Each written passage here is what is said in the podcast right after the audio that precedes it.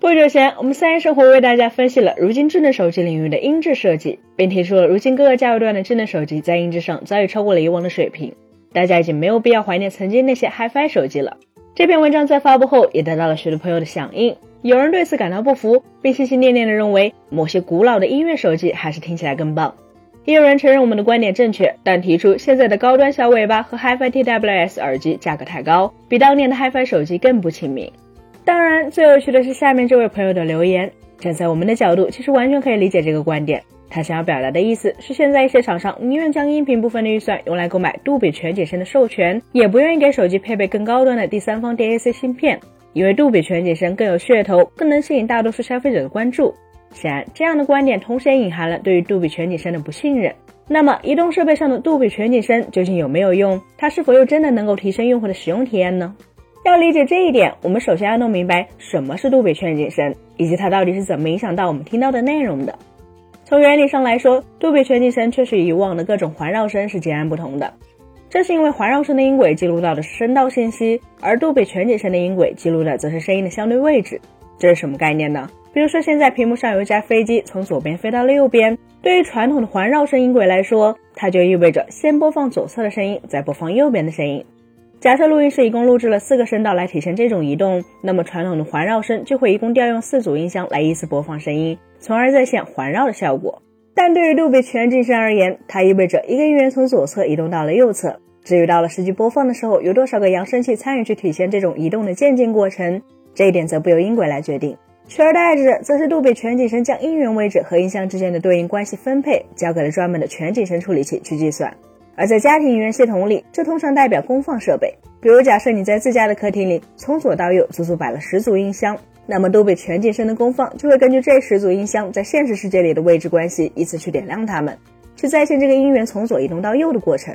看完上面的解析，不知道大家 get 到其中的关键信息了吗？简单来说，这就意味着杜比全景声与传统的环绕声相比，至少存在两个非常关键的音响设备的区别。第一，就是杜比全景声是一种全新的音频格式，相关的厂商必须要购买相关的解码器，才能合法的解码播放它。第二，杜比全景声的解码器会自动适配扬声器的数量和位置，理论上，用户最少只需要两个扬声器，也能实现对杜比全景声的兼容。如果想要尽可能好的效果，那么最多的情况下，也可以使用像二十二个水平环绕、六个天空环绕、四个低音炮这样的多扬声器组合，来实现更精确的声音位置映射。这样一来，一个显而易见的问题就产生了。那就是两个扬声器播放的杜比全景声效果，显然不可能与八个、十五个、十七个这类真正的杜比全景声家庭影院的多扬声器配置媲美。那么杜比实验室是如何解决这个问题的呢？很简单，他们选择直接躺平。实际上，无论查阅杜比官网，还是在相关 App 里查看解码器信息，都会发现，适用于笔记本电脑、手机、平板等。通常只有两到六个扬声器的全景声，与为家庭影院、电视机等大型设备设计的全景声，实际上并不是一回事儿。简单来说，电脑、手机上的杜比全景声其实是不带有前面讲到的关键性的多扬声器位置映射技术的，它们本质上只是一种版本略新一点点、基于声音心理学的虚拟环绕音效罢了。明白了这一点，其实就不难理解为什么大家平时在手机、平板电脑上观看所谓的杜比全景声视频时。最多就只能感受到有那么一点点水平方向上的环绕包围感，而很难有真正清晰的声道定位，更没法感受到所谓划破头顶的天空声道了。因为那些东西从一开始就不是针对小体型移动设备的，它也不可能在扬声器数量、扬声器间距都严重不足的移动设备上呈现出效果来。其次，虽然杜比全景声的认证对于移动设备来说标准要比家庭影院设备低得多。但纵观市面上那些经过了杜比全景声认证的手机、笔记本电脑和平板设备，会发现，杜比实验室对这些移动设备的认证标准里，至少对于扬声器的数量、功率、品质，还是会有比其他音响明显更高的要求。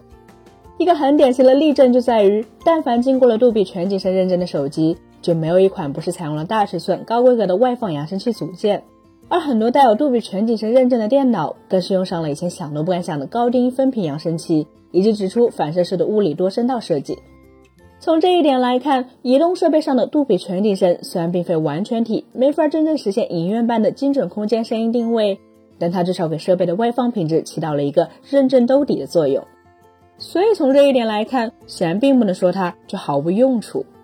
本期节目就到这里了，更多精彩可以关注我们三一生活的官网或全民大头文账号查询更多信息。咱们下期再见，拜拜。